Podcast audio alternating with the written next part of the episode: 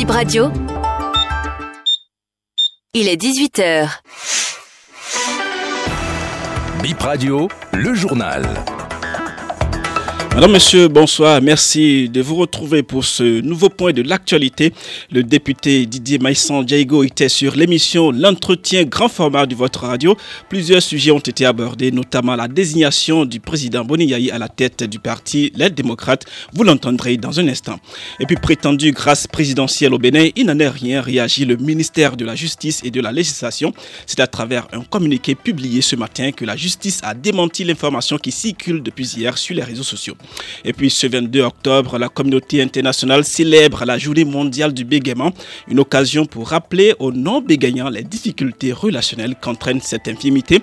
Notre invité, l'orthophoniste Stéphanie Gangpé, nous dira ce que c'est.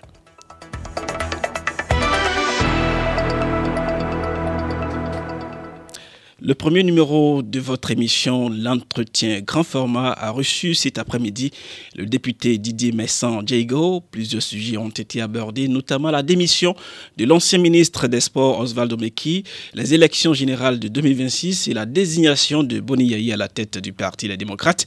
Le député du Parti Union Progressiste, le Renouveau, s'est prononcé sur les futurs rapports entre le désormais chef de file de l'opposition et le président Patrice Talon. On écoute Messan Diego son objectif en tant que leader de l'opposition, puisque c'est dans ce rôle qu'il veut s'installer, n'est pas de rendre la tâche difficile ou non plus facile au gouvernement. Vous connaissez l'histoire de notre pays et surtout l'histoire de ces deux personnages-là. Je ne suis pas euh, le plus outillé pour parler de leur histoire. Peut-être qu'un jour, je vous le demande, il faudra écrire un livre sur les deux personnages. Depuis le début, l'un qui a soutenu l'autre pendant sa campagne électorale et qui est revenu le soutenir pour qu'il euh, redevienne président pour le deuxième mandat, réussit le fameux chaos de l'époque, vous vous souvenez? Il y a un symbole que nous avons tous vu. Quand le président Patrice Talon prenait les rênes du pouvoir de ce pays, qu'a-t-il fait Le président Yaïbouni lui a offert une Bible. Et après, les deux se sont retrouvés. Tout dernièrement encore, ils se sont retrouvés. Je ne pense pas que cela changera fondamentalement les rapports entre les deux. Si demain vous, vous voyez le président Talon recevoir Yaïboni avec souris et tout, vous allez dire quoi? Ce qui pourrait changer, mhm. c'est le débat que nous ferons dans la vie publique sur les décisions majeures que le pays est appelé à prendre, notamment à l'Assemblée nationale. Si le président Yahi devrait en venir à s'exprimer avec précision sur ces sujets, eh bien c'est là, je parle de, il aurait fait le choix de porter le brassard et de monter sur le terrain et on ne va pas le laisser conduire le ballon jusqu'au filet. L'ancien pont de Cotonou, désormais fermé aux usagers pour les travaux annoncés par la CIRAT. La fermeture est intervenue dans la soirée d'hier. Le pont sera ouvert le lundi, demain donc, à partir de 6 heures. Pour l'instant, le nouveau pont et d'autres artères sont utilisés par les usagers de la route. Aucune décision de grâce présidentielle n'a été prononcée, contrairement à ce qui circule depuis hier sur les réseaux sociaux. Le ministère de la Justice a fait cette mise au point ce matin à travers un communiqué. Le texte rappelle qu'il y a eu un atelier hier au ministère avec plusieurs acteurs de la justice, mais jamais il n'a été question d'une décision de grâce présidentielle. Plus loin, le document indique, ou plutôt qualifie ces publications de non vérifiées, d'inexactes et qu'elles n'engagent que leurs auteurs. Parlons économie. Le Naira, cette monnaie nigériane dont la valeur a chuté sur le marché depuis quelque temps, la monnaie est très instable et cela n'arrange pas les cambistes du marché d'Antoka. C'est en tout cas ce que nous dit Merveille Boussou.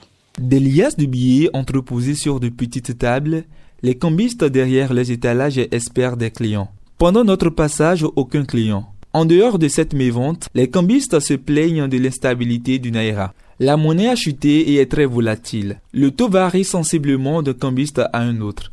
1000 naira valent 450 francs CFA chez certains, 550 francs ou 650 francs CFA chez d'autres. La seule constance sur ce marché, la valeur de la monnaie change régulièrement. Ce matin-ci, maintenant, le Naira a déjà changé plus de trois fois. Le Naira a chuté complètement. Naira maintenant, c'est tombé. Avant, avant, c'est 3100 francs, 2500 maintenant 550, 570. Naira n'a pas parlé encore. Cette instabilité du Naira est source de pertes dans certaines opérations de change, explique ces cambistes rencontrés au marché d'Antokpa. La chute de la monnaie nigériane a considérablement réduit les bénéfices, ajoute-t-il. Tous ceux qui sont ici, que vous voyez là, sont tous dans des dettes. Ce que nous avons acheté à 60 francs, c'est arrivé à 45, 30 francs. Donc, peut-être de 30 francs, peut-être de 45 francs sont partis déjà. Tu l'as acheté à 60 francs, tu crois que tu vas vendre à 62 francs ou bien à 63 francs pour gagner au moins 3 francs, 3 francs. Maintenant, on t'oblige maintenant à vendre à 45 francs. De 45 à 60, pour voir la Il n'y a pas de maintenant. Dès tu as changé un million maintenant, ma, ma manger 1000 francs ou 800. À de, avant, avant, dès que quelqu'un changeait un million, ma manger 4500, avec 3500. Donc maintenant, c'est 1000 francs ou 800. Un million naira. À cause de naira, il s'est tombé. On parle à présent du Tour cycliste international féminin du Burundi. C'est aujourd'hui que l'événement démarre.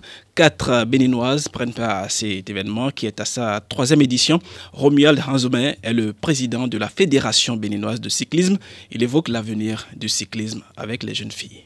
L'avenir du cyclisme en Afrique, c'est le cyclisme féminin, parce que le cyclisme féminin prend de l'essor et il n'y a pas encore une très grande suprématie européenne. Donc, euh, le cyclisme international a, a besoin de filles qui vont courir, qui vont participer à tous les grands tours. Donc c'est pour cette raison que nous, nous préparons les filles. Parce qu'au niveau des hommes déjà, il y a beaucoup de rangs, beaucoup de places qui sont prises. Surtout si nous voulons aller aux Jeux Olympiques en élite, nous n'avons pratiquement plus de place. Il faut vraiment faire pratiquement trois ou quatre courses par semaine pour être au niveau des Européens, ce que nous n'avons pas ici. Donc nous, nous avons préféré euh, investir dans le cyclisme féminin comme certains pays en Afrique et le résultat est, vraiment très intéressant. Il faudrait savoir que trois filles parmi les quatre qui vont aujourd'hui y étaient déjà, donc euh, c'est une sélection sur le tas de, de filles qui nous avons, euh, ceux qui courent avec les hommes déjà et qui ont un rythme assez soutenu et qui peuvent nous permettre de faire des résultats là-bas. Ce que nous attendons de ce tour international féminin, c'est après un an d'entraînement, voir le niveau des filles euh, béninoises à ce tour par rapport aux, aux Camerounaises qui vont y être, aux Égyptiennes, aux Ivoiriennes et aussi par rapport aux Burundaises et puis les pays voisins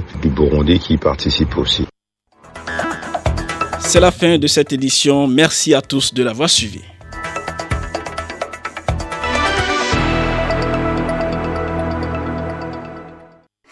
Envie d'être bien informé et envie de bons moments? Vous êtes au bon endroit. Vous êtes sur Bip Radio 106 FM. Nous émettons de Cotonou.